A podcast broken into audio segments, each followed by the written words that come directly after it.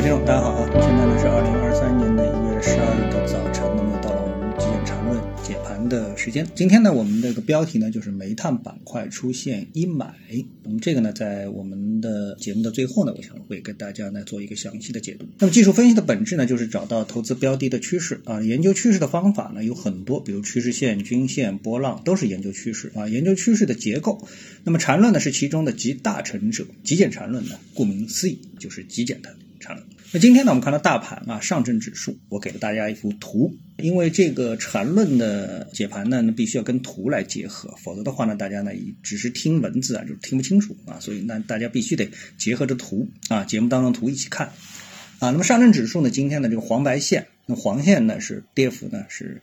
接近百分之一啊，那么这个呢才是今天市场的一个真实的一个体现。指数出现一个调整，那么在昨天呢，大家回顾一下我昨天给大家画的一幅图。昨天那幅图呢，就是说指数啊在缠论的意义上呢，有可能走出一个调整的中枢，这是一个非常正常的一个事情。所以呢，今天看我们的 K 线的结构的话呢，那你就会发现这个味道呢有一点点出来了，就是去构筑这个中枢的一个味道。当然我不希望啊会发生这样一个事情啊，但是技术是客观的。好，那接下来那我们来看这个上证五零指数啊，这是我今。今天特别想跟大家说的，上证五零指数呢，教大家啊，就是看指数的时候，或者看这个投资标的的时候，画图的时候呢，它有两种不同的坐标，一个是对数坐标，一个是普通坐标。大家去右键点一下，然后切换坐标的时候呢，就可以发现了。对比上证五零在对数坐标和普通坐标之间呢，你可以发现上证五零啊，它可能更符合对数坐标的这么一个结构。那么现在的这个指数呢，已经是反弹到了它的反压线的一个非常重要的一个压力位的位置。但是你去看这个普通坐标的话，呢，你会发现，哎，我们已经突破了嘛？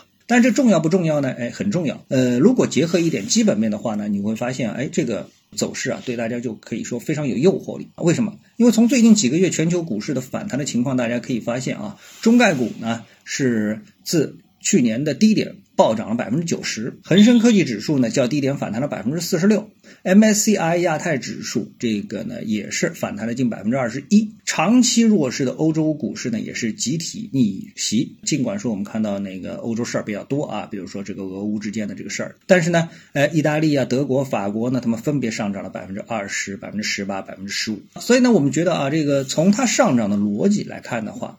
那么上证五零指数啊，无疑更接近欧洲股市上涨的逻辑啊。什么逻辑呢？就是所谓的价值投资，而不像这个美国股市呢，它更多的是一个科技股的一个反应啊，是这样的一个对比。所以呢，我们觉得呢，哎，投资者是不是从这个技术角度来说，更可以关注一下上证五零指数啊？这是一个指数。